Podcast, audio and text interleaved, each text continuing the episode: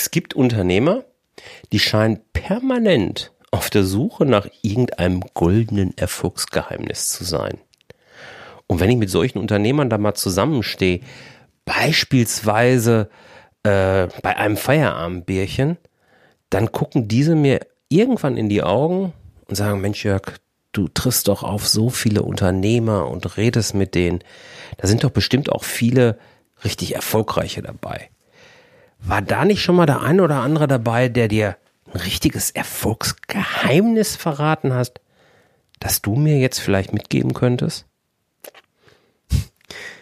Ich lächle da meistens so leicht suffisant zurück, schaue ihn an und antworte eigentlich immer gleich. Und was ich verrate und was ich daraus sage und warum ich das sage, das verrate ich dir genau in dieser zehnten Folge des Zahlen im Griff Crashkurses, wo ich dich herzlich zu begrüße.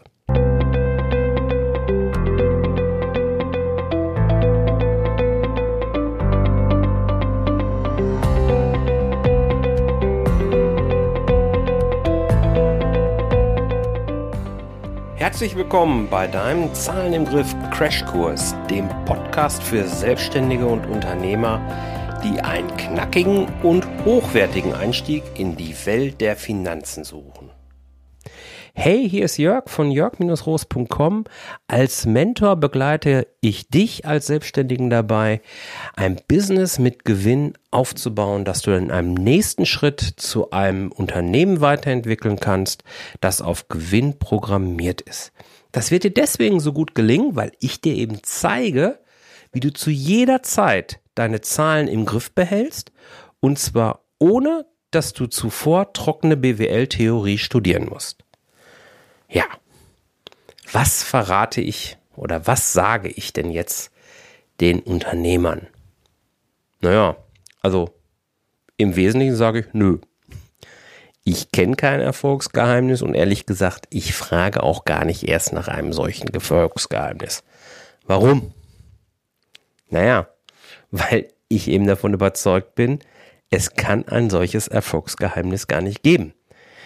Erfolgsgeheimnisse finden im Sport ihren, ihren Platz. Die finden auch bei irgendwelchen Spielen ihren Platz. Warum? Weil dort die Rahmenbedingungen über Jahre, ja teilweise sogar über Jahrzehnte eben stabil sind. Sie verändern sich einfach nicht. Im Business hingegen verändern sich die Rahmenbedingungen ja je nach Branche teilweise sogar permanent. Wie soll es da ein Geheimnis geben, das dauerhaften Erfolg, egal unter welchen Rahmenbedingungen, ermöglicht oder sogar garantiert. Ich glaube da nicht dran. Das wäre für mich fast so ein bisschen wie, Voodoo-Zauber. Und ganz ehrlich, das ist nicht meine Welt. Wonach ich aber sehr wohl und sehr gerne auch frage, sind die Erfolgsprinzipien. Was sind die kleinen Lifehacks eines erfolgreichen Unternehmers? Womit arbeitet er und was macht ihn wirklich erfolgreich? Wie hat er es geschafft? Und da erkennen, lassen so einige Unternehmer ein Muster erkennen. Und dieses Muster möchte ich dir heute mitgeben. Lass uns zunächst mal anfangen mit den Tools, mit den Finanztools, mit denen all diese Unternehmer wirklich regelmäßig arbeiten. Da ist zum einen die G&V als Ergebnisrechnung. Für dich als Selbstständiger ist das vielleicht jetzt gerade noch die BWA, aber bitte natürlich nicht die BWA out of the box, sondern wenn du mit einer BWA arbeitest, dann bitte mit einer BWA, die auch im Monatsergebnis zuverlässige Ergebnisse zeigt. Das ist ja bei weitem nicht bei jeder BWA der, der Fall. Und falls du dich jetzt so ein bisschen wunderst und gar nicht weißt, wovon ich rede, dann empfehle ich dir Folge 6 von diesem Crashkurs. Ich verlinke dir das auch in den Show Notes. Da erkläre ich dir, warum viele BWAs schlicht und ergreifend ja für die Tonne sind. Jedenfalls diese erfolgreichen Unternehmer, die arbeiten jeden Monat im Rahmen ihrer monatlichen Finanzsession intensiv einmal mit ihrer BWA oder G&V. Dann nehmen sie noch zusätzlich die Bilanz hervor und schauen sich an, wie hat sich das Vermögen entwickelt, wie hat sich das Kapital entwickelt, also Eigenkapital, Fremdkapital, was ist dazugekommen, was, was ist passiert, wie intensiv oder wie viel des Vermögens hat wie viel Umsätze produziert und wie viel Gewinn ist dann dabei rausgekommen? Du erinnerst dich an das Trio der Magie, ja, das ich dir hier auch vorgestellt habe. Link in den Show Notes, klar. Und dann im nächsten Blick eben, wie viel von dem Gewinn ist wirklich auf dem Konto gelandet? Also dieser operative Cashflow.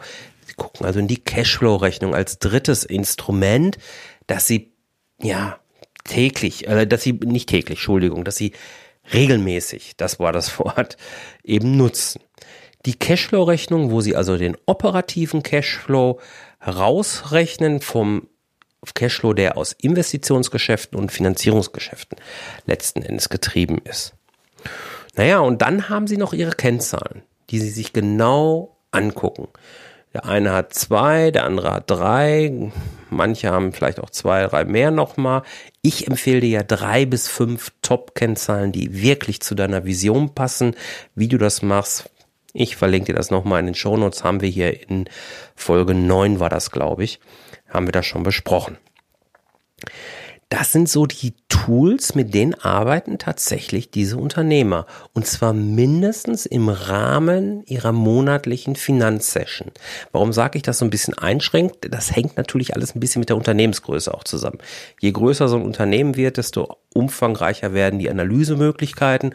Und ja, auch die Details werden immer mehr und dann wird es natürlich auch aufwendiger. Da kommt man irgendwann nicht mehr aus. Für dich als Selbstständiger kannst du aber mitnehmen, wenn du die Prinzipien übernehmen willst.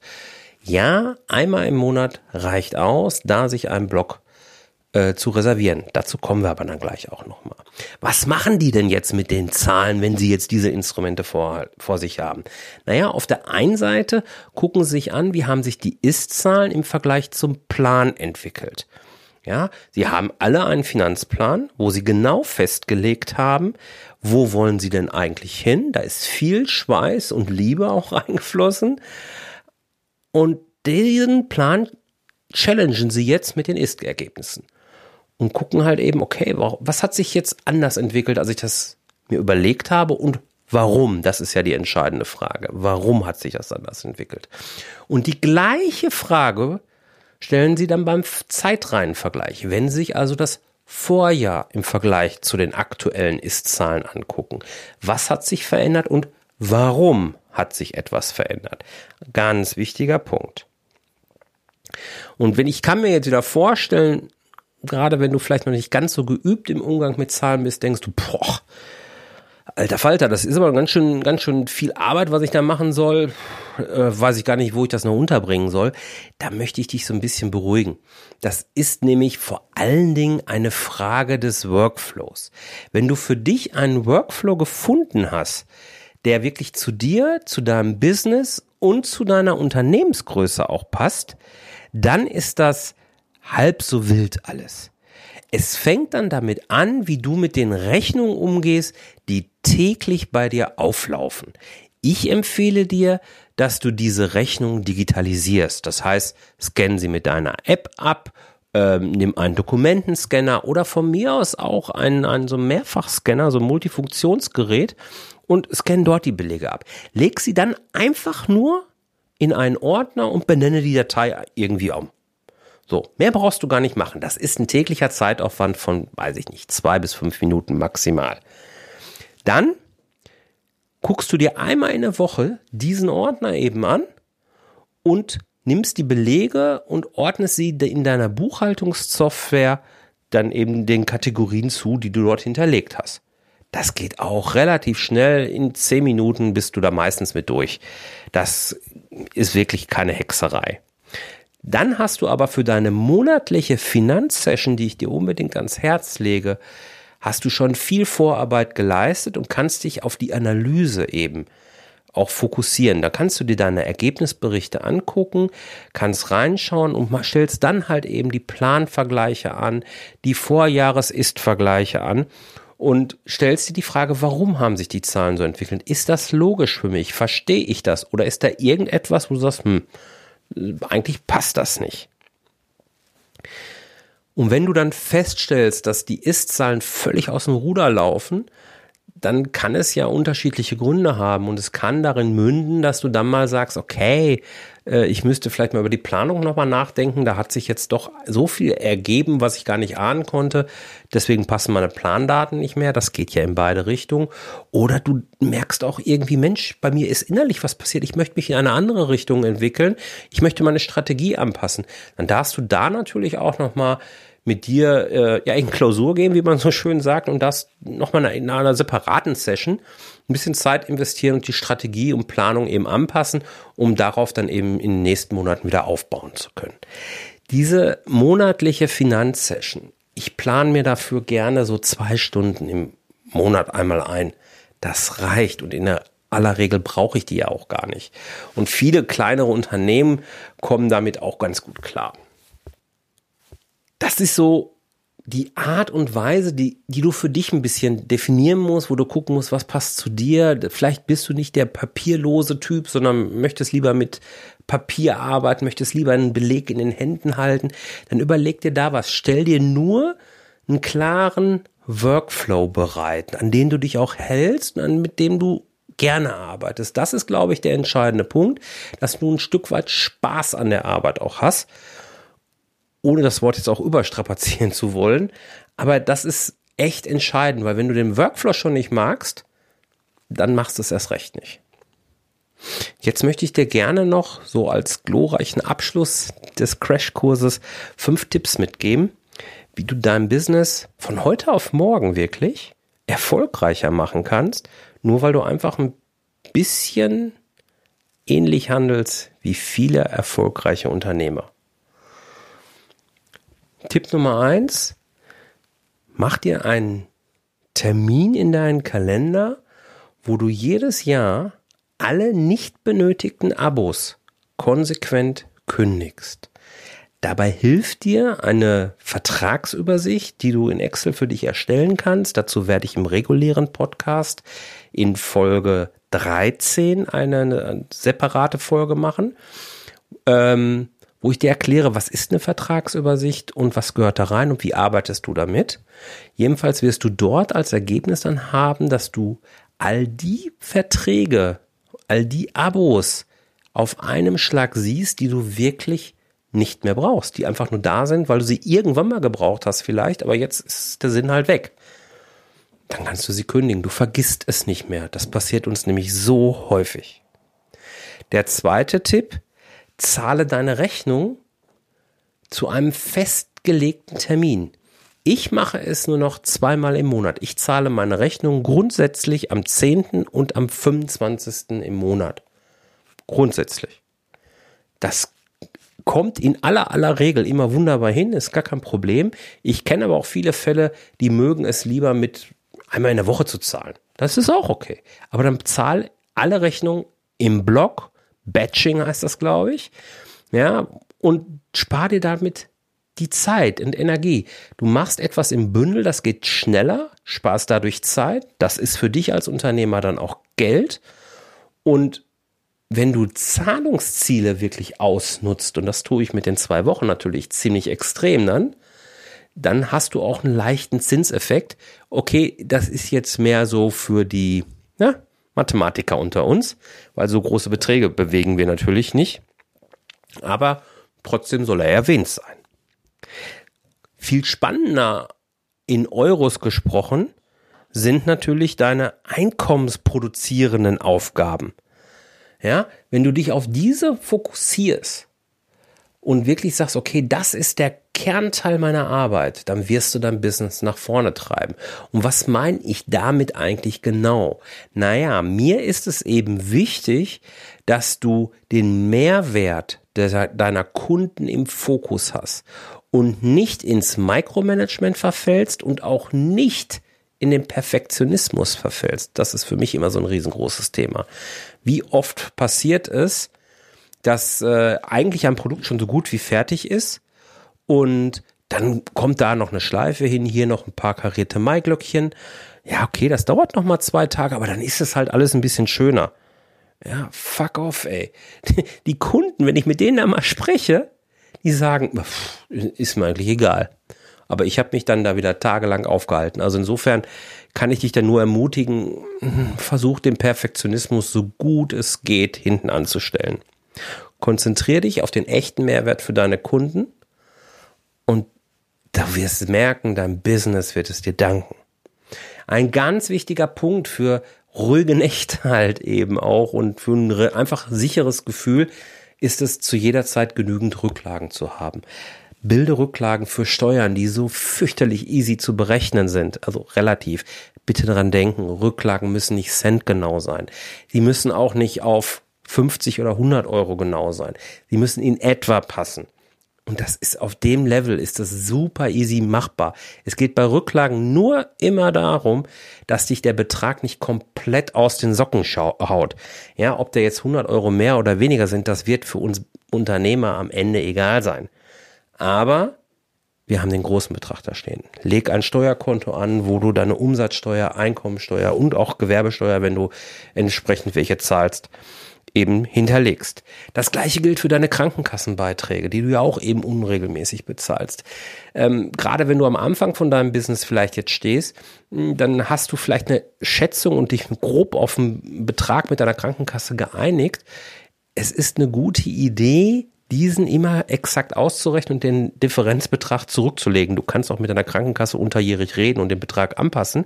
Jedenfalls geh von deinem Gewinn aus und lass dir genau von deiner Krankenkasse geben, wie berechnen die den Betrag. Das kannst du wunderbar ausrechnen, auf einen Cent genau. Und dann hast du den Betrag da liegen, dann ist das alles wunderbar. Ein ganz schöner und wichtiger Punkt sind Investitionsrücklagen. Wir haben in Folge 4 über Abschreibungen gesprochen, die ja die Wertabnutzung so ein bisschen bilanziell und buchhalterisch auffangen. Wichtig ist doch, das hatte ich dir da auch gesagt, dass diese Abnutzung eigentlich eine Rücklage hervorrufen sollte, die du gleichzeitig bildest. Also in Höhe der Abschreibung solltest du eine Rücklage bilden, die dann eben dir ermöglicht, auch jederzeit die Investition wieder neu zu tätigen, wenn das Gerät, das du dort abgeschrieben hast, beispielsweise deinen Computer oder dein Auto oder deine Büromaterialien, wenn die eben, und Büro- und Geschäftsausstattung natürlich nicht die Materialien, ähm, wenn du die eben abgenutzt hast und sie wertmäßig auf Null runtergeschrieben, dass du dir was Neues kaufen kannst, wenn du denn möchtest, dass die Kohle da auf dem Konto liegt. Das ist so wichtig. Hm, wenn du ein stark wachsendes Business hast, möchte ich dir hier noch mitgeben, dann reicht vielleicht die Abschreibungsrate nicht aus, weil du vielleicht am Anfang etwas weniger investiert hast und das wird in Zukunft ein bisschen mehr steigen. Deswegen empfehle ich dir da einen Prozentsatz vom Umsatz beispielsweise zu nehmen und den eben fest wegzulegen. Beispielsweise fünf Prozent. Jetzt mal einfach so ins Blaue geschossen. Das ist von Unternehmen zu Unternehmen halt eben auch ein bisschen unterschiedlich. Eine letzte Rücklage, die ich zumindest kurz erwähnen möchte, ist zwar eine private, aber die ist halt eben super wichtig. Es ist halt natürlich die Altersvorsorge. Gerade wenn du jetzt Selbstständiger bist, denk an deine Altersvorsorge. Und der fünfte Tipp, den ich dir noch gerne mitgeben möchte als Abschluss, ist halt eben, es ist ein goldener Tipp, ja.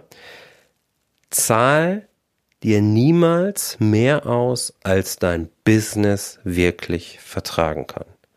Eine Privatentnahme kannst du nur machen, wenn du vom Gewinn deine Rücklagen, die du bildest, abgezogen hast und deine Sozialabgaben abgezogen hast. Alles, was dann überbleibt, das kannst du wirklich für dich privat verwenden.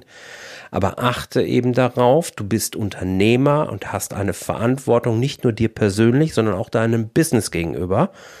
Achte darauf, dass du deinem Unternehmen so viel Geld lässt, dass es selbst wachsen kann. Es ist ein, ein Wirtschaftsobjekt, das sich entwickeln darf, das auch mal für Rückschläge eben gewappnet sein darf und schwäche es nicht. Das ist mir wirklich ein wichtiger Punkt, deswegen habe ich diesen auch eben an den Ende dieser Folge gestellt.